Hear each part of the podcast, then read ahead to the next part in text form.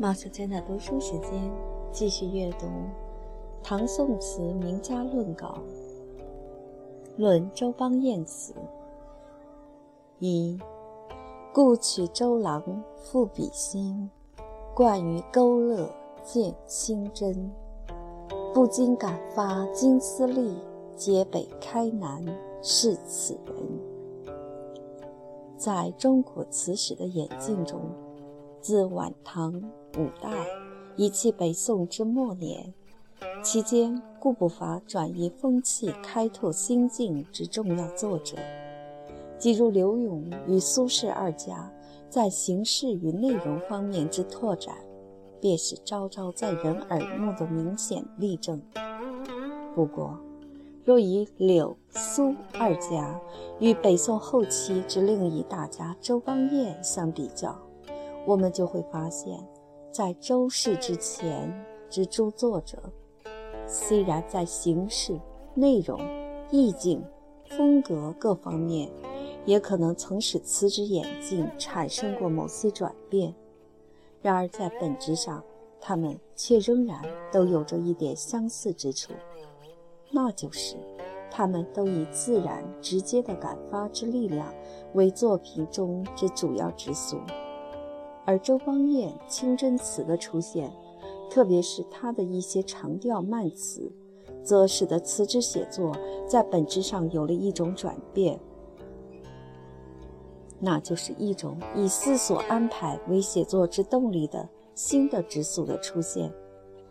这种之素的转变，逐渐形成了一种写词的新途径与新趋势。对后来南宋相当多的作者产生了极大的影响，也造成了南宋词与北宋词这两种迥然相异的品质与风格。而写作之之素既然有了转变，应之评赏之途径与标准，所以也不得不随之而有所转变，使之读者颇有一些尊赏北宋而鄙薄南宋之人。那主要。便因为他们对此种之素之转变未能有清楚之认知，常常仍想要用评赏北宋词的眼光来评赏南宋词，则自然无怪其汉格而不能入了。而周邦彦则是形成此种之素之转变的一个皆北开南的关键人物，因此。当我们要想评赏周邦彦词的时候，便不得不先对这种之作之转变略加探讨。词在初起时，既原为歌宴酒席之宴曲，且多为短小之令词，所以当文士诗人们着手写作此种作品时，仍大多以游戏之笔墨为之。偶尔因情触景写为小词，并不用心于精思结撰之安排。这正是五代宋初之作之特别赋予直接感发之力，而不以思志安排为主的一个重要原因。再者，小令之平仄与近体诗之格律多有相近之处，而近体诗在吟诵之间。便往往可以由吟诵之音声而产生一种自然感发之作用。凡是经常做旧诗的人，大概都有一种共同的经验，那就是诗歌中情意之感发，往往都是与音声之感发相伴随而同时产生的，脱口而出，便已是一句合律的诗歌。而并不是以思索安排慢慢组合出来的。令词之音律既与静体诗相接近，因此也就同样具有了这种由音声便可以自然引起一种感发作用的特质。这可能是五代宋初之词都以直接感发为主，而并不以思索安排为主的另一重要原因。及至柳永在词坛出现之后，虽然已经开始用长调来填写慢词，但其情景之相生、铺叙之推展，则大多仍以自然感发为主。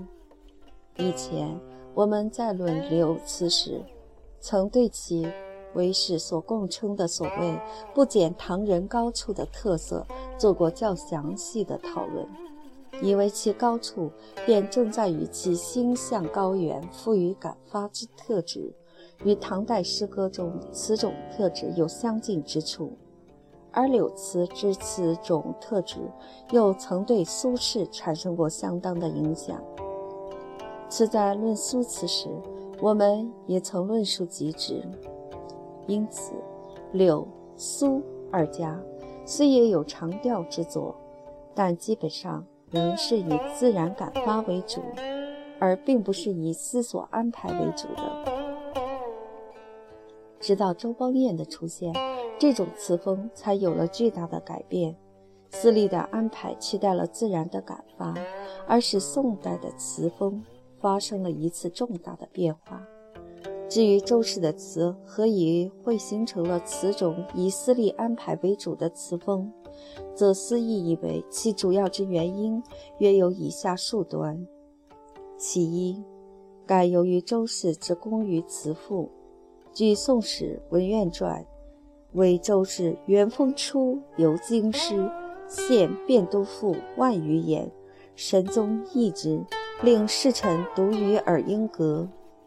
贤淳临安志卷六六人物志七，更为其所献汴都赋多古文奇字，神宗令左丞李清晨读于耳音阁，多以鞭旁言之，不尽悉也。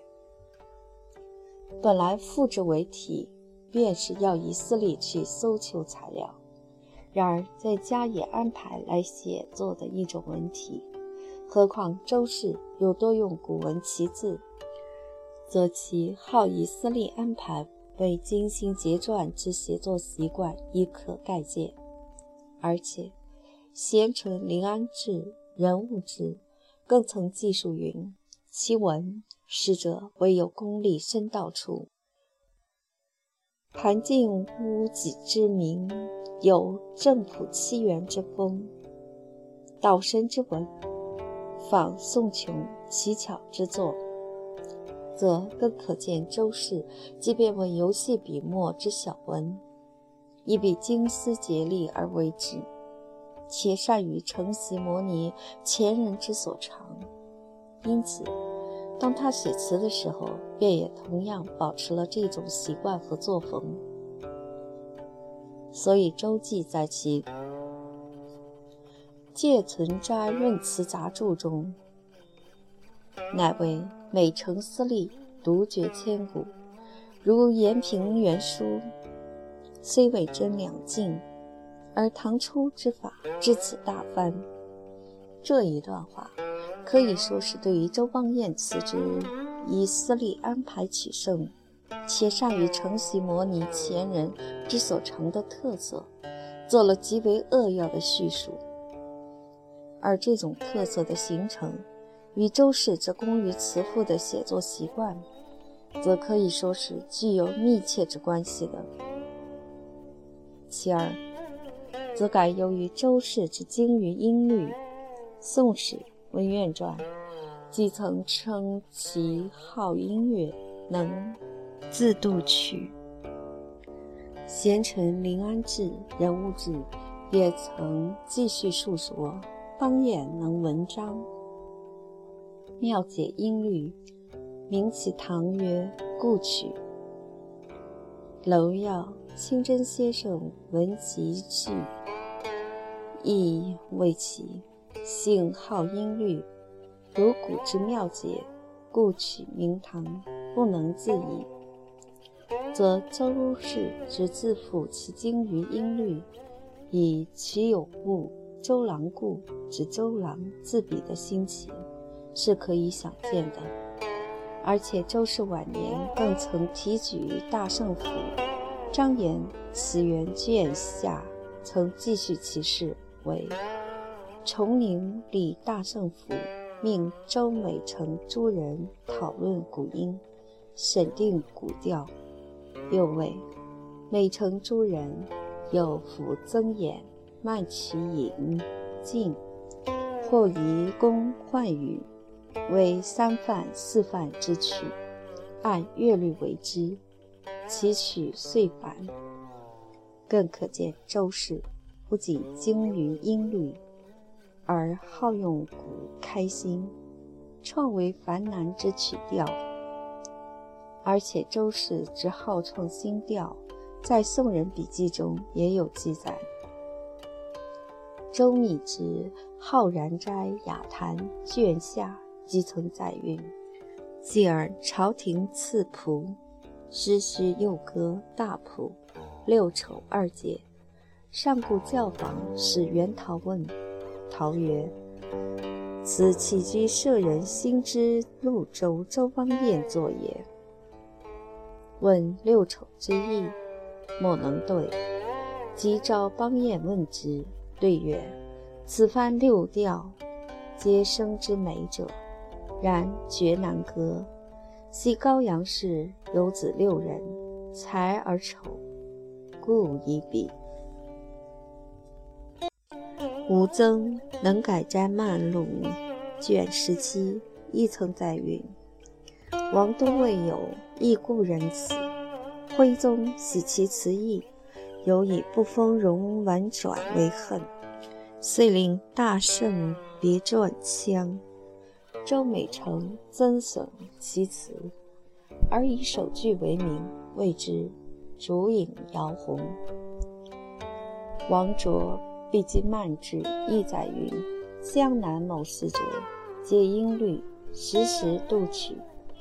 周美成与有瓜葛，每得一解，即为至词，故周集中多新声。从这些技术看来，我们已足可见到周氏之不仅精于音律。而且好创为繁难之心声之一般了。据康熙词谱所载，其指名为词调始见于周词者，共有十七调。至于其他，虽未指名始见于周，而但于调见清真乐府或调见片语词者，更有二十余调之多。而且，凡周氏所创之调，其平仄声律大多极为严格。这种情形与柳永当年为市井所流行之俗曲来谱写歌词的情况，当然已经有了显著的不同。如果按词人对四声之讲求而言，则柳永虽然注意入声字的运用，然而却并不曾为故意之安排。至于刘永对上去去上之律史，虽尚能遵守，而于较繁杂之律史，则往往并不严格遵守。夏承焘在《论唐宋词自身之演变》一文中，即曾云：“乐章但手上去去上间有作去平上去平平上者。”上手之不减，至清真已出以错综变化，而且字字不苟。于是下士乃列举清真词中之严守去平上平去平之诸例，又举出清真词中之用拗句者，即上下撇相对皆用入声者，莫不极为严格，而皆之曰。总之，四声入词，至清真而即变化。见夏承焘先生《唐宋词论丛》第五十八至七十六页。像这种对音律之极端讲求，当然是使得清真词不复以自然感发取胜，却转而以私利安排建成的另一原因。如果我们在此把过去所曾论述过的几位重要词人一家回顾，我们就会发现其作品之风格与作者在写作时对于音律所取的态度，实在有颇为密切的关系。一般来说，如我在前文所言，近体诗之吟诵的声文，即往往可以在创作时带出一种自然感发的力量。因此，作者所使用之词调，如果多与近体诗之声律相近，则其写作时便不必过分留意于音律之安排，而可以随吟诵所熟悉之声文，结合情意以具除。如此，便易于富有一种直接感发之力量。反之，作者所使用之词调，如果多与近体诗之声律相违拗，那么为求声律之与乐调相符合，便不得不用心于平仄四声之安排。如此，自然便不免减损了直接感发的力量。举例而言，如温庭筠在。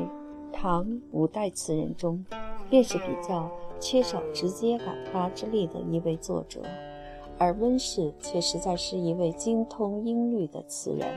所以夏承焘先生在其《论唐宋词自声之演变》一文中，便曾云：“词之初起，若刘白之竹枝望江南，王建之三台调笑。”奔退自唐绝，与师同科，只非轻以侧眼之体，竹弦吹之音，是多为拗句，言于一声。于是据温词中之定西番词调为例，为其每首八句，而拗句占其四，凡拗处皆一一相对。又云：凡其拗处坚守不苟者。当皆有关于管弦音度。下时但论词中自声之演变，故述其现象如此；而我则以为对音律方面之过分精心讲求，恰好便是使得此一类作者不以直接感发取胜，而以安排之精工见长的主要原因。不过，此既本是和乐之歌词。其所以异于诗者，也就正在于其有此一声填词之特色。只不过，因为在五代及北宋初年，出现了一批极具天才的作者，创作都并不需要精心结撰的安排，却自然把词调之婉转曲折的特美，与诗歌之直接感发的力量，做了一种非常成功的结合，那就是南唐的。冯李与北宋初期之燕鸥，如果我们把他们所常常喜欢使用的词调一做观察，我们就会发现，他们所常用的大多是个别词句之声律，既与近体诗有相近之处，而通篇之结构却又与近体诗有所不同之调。或者在字数方面有长短错综之变化，或者在斜律之格式方面与近体诗有明显之差别。于是这一类作品虽既具有了诗之直接感发的力量，又兼具了词之幽微曲折的特美，因而遂引发了后世读者对此一类作品的特别赏爱。于是。对于那些真正把词作为和乐之歌曲去谱写，致力于声律之安排，以精心结撰建成的作品，却反而不大可能欣赏了。王国维的名著《人间词话》便恰好可以作为这一类词评的代表，所以他对于南唐之冯李及北宋之燕鸥。乃特别加以赞赏，而对于唐五代之温云亭及北宋末之周邦彦，则颇有微词。他既曾以为温庭筠不及冯延巳，说张高文废非卿之词，深奥宏约，余为此四字为冯正中足以当之。又曾以为周邦彦不及叶欧。说美成词，多作态，故不是大家气象。若童书、咏书，虽不作态，而一笑百媚生矣。此天才与人力之别也。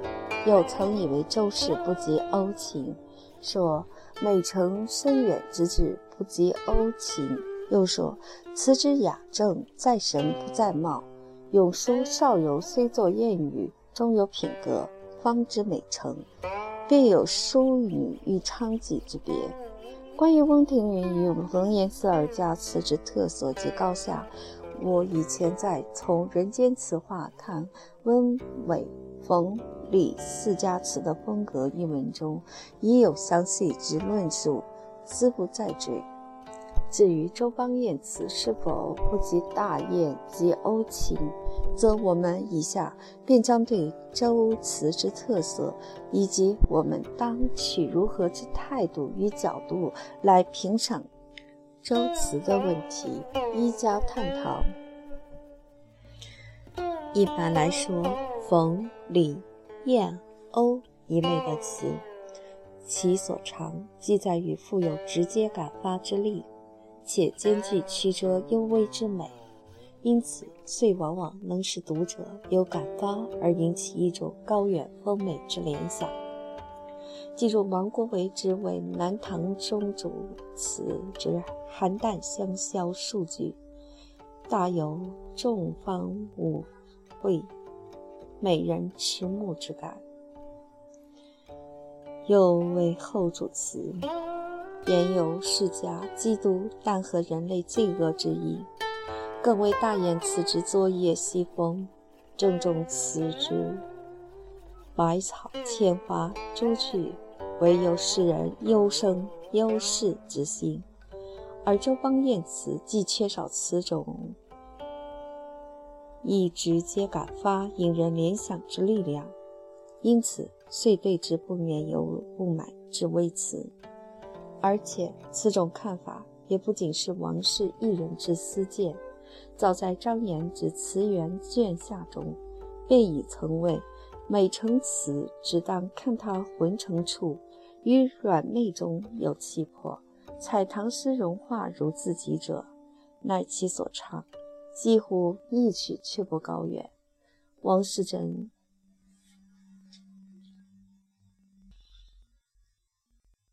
兖州山人词评意为：美成能作景语，不能作情语。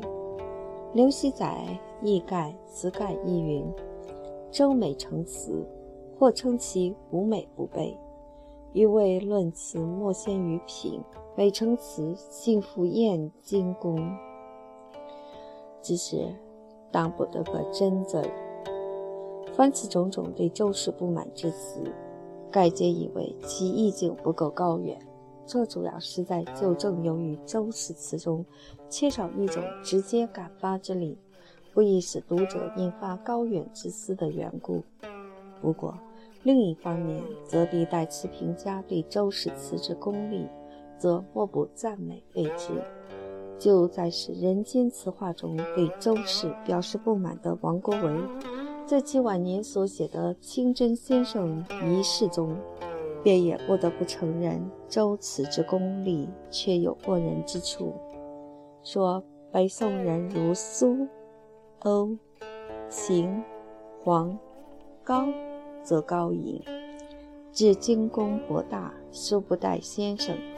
又赞美周词之精于音律，说顾先生之词文字之外。其间为其音律，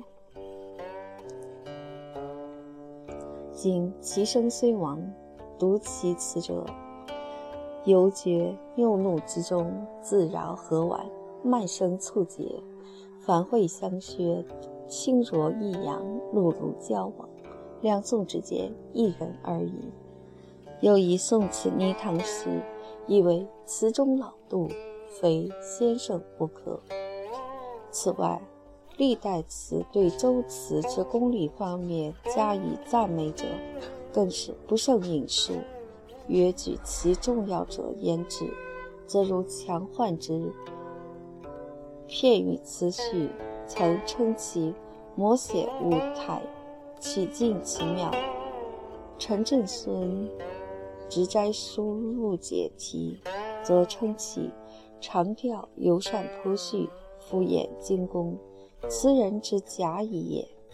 沈一夫乐府之谜作为。凡作词，当以清真为主，改清真最为知音，且无一点市井气。下之韵意，皆有法度，往往自唐宋诸闲诗句中来，而不用经史中生硬字面。此所以为冠绝也。周继之《借存斋论词杂著》，则除前文所引对其私利之称述以外，更曾对其写词之笔法加以称述，说勾勒之妙，无如清真。他人亦勾勒变薄，清真愈勾勒愈浑厚。又在其《宋私家词学目录序论》中称周氏之词为清真及大成者也。程定卓《白羽瞻词话》卷三译为顿挫之妙，礼法之精，千古词宗自属美成。可见，如果以功力而论，则周邦彦之为集大成的一代词宗。可谓已成定论，而值得讨论的，则是像这一类以思索安排之功力取胜的作品，是否果然就在意境方面有所不足了呢？关于此点，则肆意以为并不尽然，只不过对不同素质之作品的衡量，即当取不同之衡量标准，而且对于从不同方式来续写的作品。也当从不同之途径来加以探索。冯、李、晏、欧之词，既以直接之感发起胜，故读之者亦可以从直接之感发体会到其意蕴。至于周邦彦所开拓出来的写词之新方式，既是以思索安排起胜，则读者更想体会其意蕴之深美。自然便也要采取以思索去探讨之途径，方能得知。下面我们就将选周邦彦之一首名词《兰陵王》为例证，尝试采用以思索去探寻之途径，对其词中之意蕴一加探讨。现在我们先把这首词抄录下来一看。柳阴直，烟里丝丝弄碧。随堤上，曾见几番浮水飘绵送行色。登临望古柏，谁知京华镌刻。长亭路，年去岁来，应折柔条过千尺。闲寻旧踪迹，又久趁哀弦。灯照离席，梨花渔火催寒食。愁一剑崩快，半毫不暖。回头迢递遍数亿，望人在天北。凄恻恨堆积，见别浦萦回。今后曾记，斜阳冉冉春无极。念月谢洗手。漏桥闻笛，沉思前世，思梦里，泪暗滴。这首词是周邦彦的一首名词，所以在历来选本中都曾选入。诸家评说已多，当早为读者所熟知。本文对此不拟更加引述。今但就周词子不种直接感发，转而为以思索安排取胜之特质言之。首先，我们应对此词之声调音律略加说明。词调共分三段，即一百三十字，属长调之慢词。考词名者引背其书，为齐文襄第四子长公封兰陵王。与周师战，勇冠三军，吾士共歌谣之，曰《兰陵王入阵曲》，见《北齐书》卷十一列传三集。毕基曼志卷四引文。但周词与北齐之曲调在音律上实在并无关系。据王卓《毕基曼志卷四》云：“今乐调兰陵王，凡三段，二十四拍，或曰宜声也。此调声泛正宫，故一名大范。又有大石调，兰陵王慢，殊非旧曲。周齐之际。”未有前后十六拍慢曲子耳。由此可知，宋代已有乐调范正宫及大石调二种兰陵王曲，然皆非北齐之旧曲。周氏此词著名乐调，自当为乐调泛正宫之二十四拍之曲。在北宋词人中，自周邦彦时好用泛调，如前文所提及之六丑。乃犯六调之多，此外尚有玲珑四范、侧范、倒范。据周词定律云，或作吉了饭、花饭。据周词定律云，又名绣鸾凤花饭等。据康熙词谱，为以上诸范调皆始自周邦彦。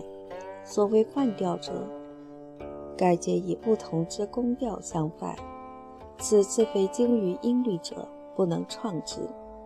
且饭调大多极难歌唱，六丑之南歌，前文引周密《浩然斋雅谈》已曾续集。至于此兰陵王一调之南歌，则据毛坚之《乔引笔录》，亦为此词。之末段声游激越，为教坊老笛师能以之以节歌。由此可证，周词只以私利安排见长，而不以直接感发取胜。其过分用心于音律之安排，是为一重要之原因。再者，此词开端一段写柳，全从眼中所见的柳之姿态为外表之描摹。次与李后主相见欢辞之“林花谢了春红”，晏殊《蝶恋花》辞之“见菊愁烟兰泣露”，欧阳修《蝶恋花》辞职，夜雪落花风荡漾”诸作，一开口便将情思融入景物之中，带有无限感发之力者，自有不同。如果说后主、晏。欧诸人所使用的是属于一种诗歌性质的以感性为主的手法，那么周邦彦所使用的，则可以说是属于词赋性质的以铺陈描述为主的手法。因此，自然便不免会使得那些习惯于以感发性质读词的人，对周邦彦的词感到失望和不满了。即便是这一首极为精美的名词《兰陵王》，也仍有人以为其虽具功力而缺乏远韵。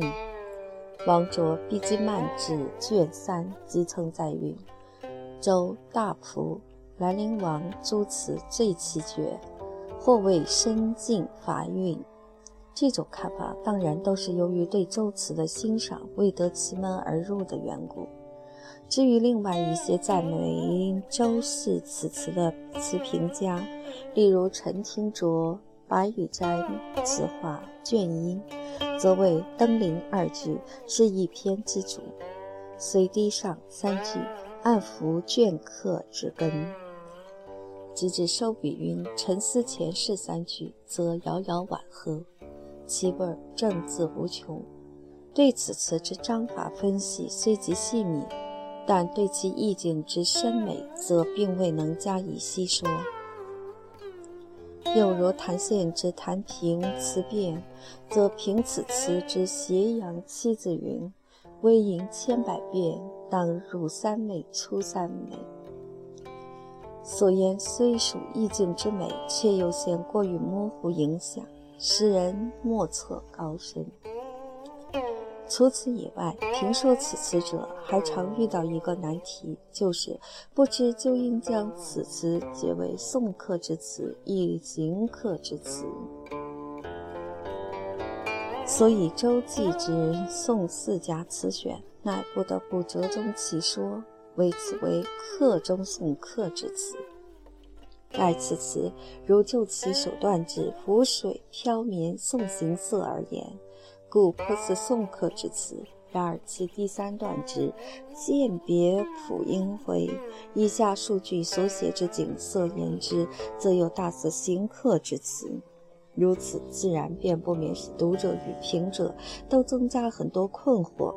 其实，如果我们真正找到了如何欣赏周词之门径，就不仅能探寻得其意蕴之丰美，而且也就能使此一困惑得到解答了。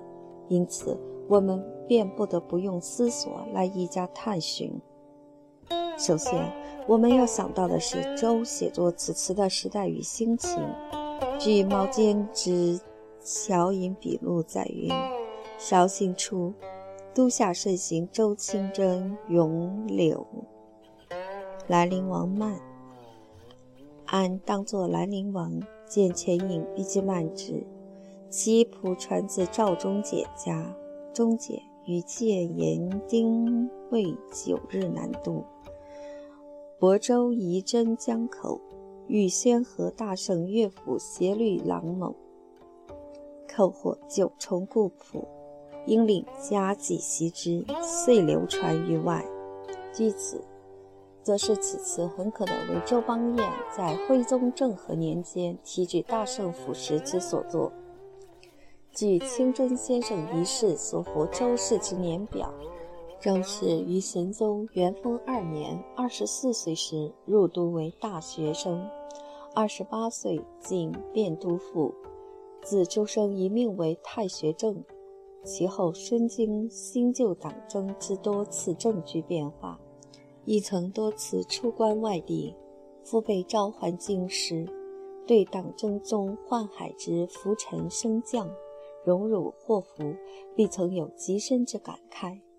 放弃提举大圣府时，年已六十余岁。此词以咏柳开端，借汴京城外随堤畔离人送别之情。虽不以直接感发取胜，亦未尝对送客或行客之情作分明之交代，而用字着笔盘旋沉郁，全以私力出之，感慨正在言外。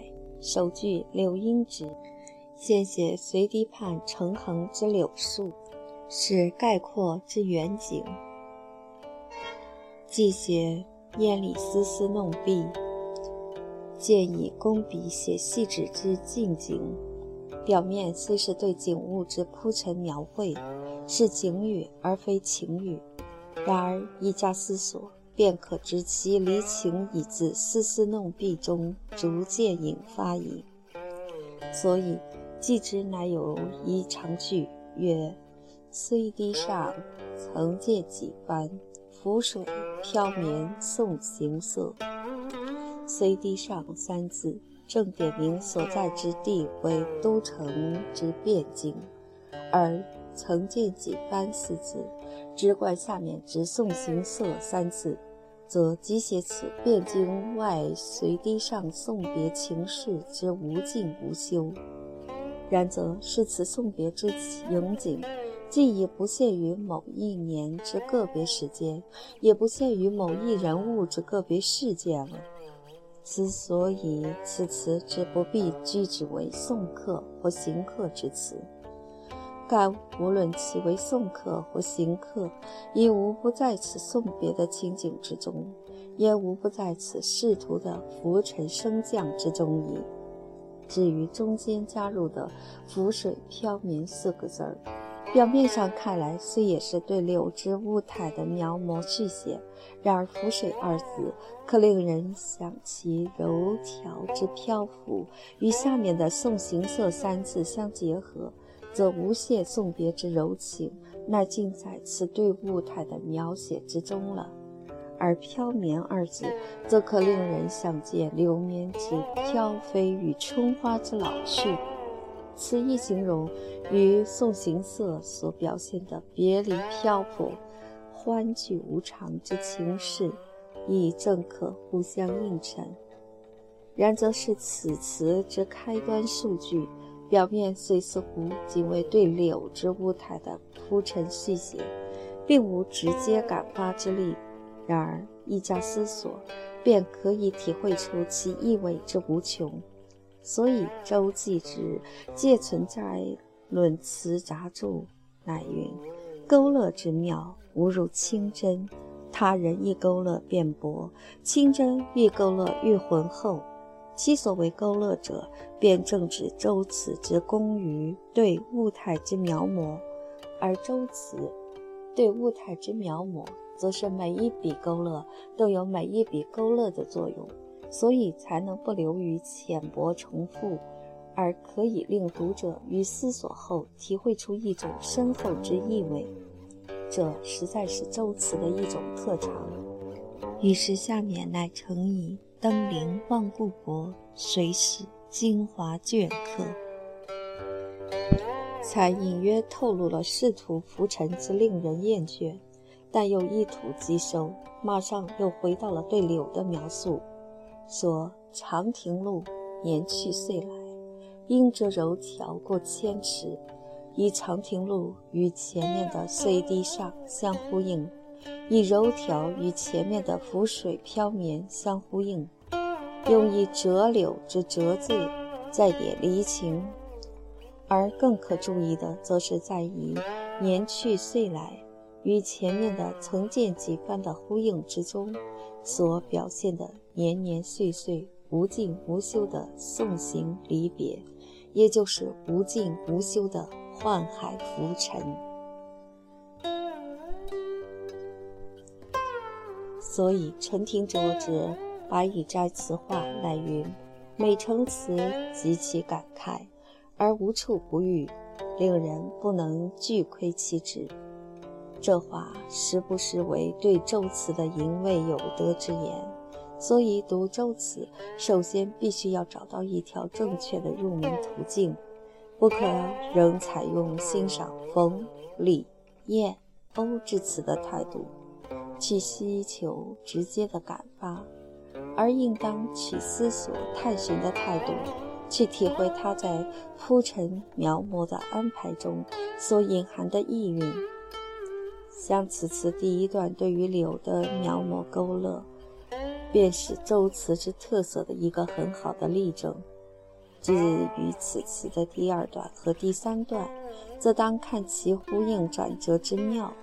不过因为篇幅所限，不暇更为详说，现在只能略作提示而已。第二段开端之“闲寻旧踪迹，有九称哀弦，灯照离席”三句，以“旧”字儿及“一又”字儿与首段之“曾见几番”及“年去岁来”相呼应，而所谓“旧踪迹”者。也就正指下二句之哀弦、离席，以及更下一句之梨花渔火催寒时这种种相同之季节与相似之情事而言。总起来，呼应首段所写的柳之景色与送别之情，然后以一个愁字儿为领字，直贯一下之一见风快，半号波暖。回头调地便数以三句，接连用了一字儿、半字儿、数字儿，共三个数量之词，以一与半之少量写别时之容易，以数之多量写别成之渐远，也暗示了再见之艰难，也同时呼唤起了第三段的别后之情。所以，此第二段是为第一段与第三段之间的一大转折。于是，下面第三段开端之“凄恻恨堆积”二句，乃只写别情；凄恻是别时当下之情，恨堆积则是渐行渐远以后别情之郁结。以后又以一见字儿为领字儿。扬开去写别图之景色，乘以别浦萦回，见行程之渐远，再承认今后曾记。见旅途之了没，而皆之以斜阳冉冉，春无极七字儿。于是，乃将旅途中所有离别之情，都融入于一片暮霭苍茫的春色之中。此为周邦彦此一首《兰陵王》中比例最为超荐的一句词。可能也就正是谭献之特别赞赏这七个字的缘故吧。至于以下之“念月谢携手，路桥闻笛”二句，则总写别后对往事旧情之追思怀念，而曰月谢、路桥、携手、闻笛，有无限蕴藉温柔之意。然后以沉思前世，似梦里，泪暗滴。三句为全篇之总结，似梦里总写对过去之追怀难忘，泪暗滴总写在今日之别泪无穷。本来写至此处，对兰陵王一词之解说已毕，便可结束。然而却还有两点需要补充说明之处，一则是此词结尾数句的写情之语，自不免过于直叙，缺少了如冯、李、晏。欧祝家词写情时之意象还生的感发之力，但如果我们不以直感而以思索去探求，便也可体会出周词此数据所写之情，是极为沉痛深挚。这当然是由于周词一贯以思力取胜之特质而然。故无论其写景写情之语，读者皆必以思力求之，时可得其意蕴之所在，而不可但以直感求之也。再者，此次结尾所追忆的月谢携手、路桥闻笛之情，乃似乎但为儿女之柔情。与我们在评说此词前段时所提出的随笛送别的言外之悲慨，似乎也不尽相合。然而，这实在也就正是这一派所谓婉约之词人的一般特色。即以柳永而言，如其《八声甘州》诸词，开端所写虽是秋世之悲慨，但结尾所写便也依然归结到儿女之柔情。而且六词中凡写到对汴京之追想，便也同时既具有对京师所欢的离别之怀思，也具有对京师之仕宦的失志之悲慨。关于此意，以前我在《论刘永词》中已曾述及，可供读者参考，现在就不再赘述了。而如果我们一定要对此词之为送客之词或行客之词作以肯定之抉择的话，则就此词第三段所写的别后之怀思及客途之景色而言，自当以行客之词更为可信。不过全词既已包含有一种反映时代之悲慨，故其开端之续写口吻，乃似乎不复为行客个人之所局限而已。至于有关此词之本事的一些传说，则诸家辩说已多。本文即为篇幅所限，且诸本事之传闻，与本文所论周词之艺术特质并无重要之关系，因此就不再赘述了。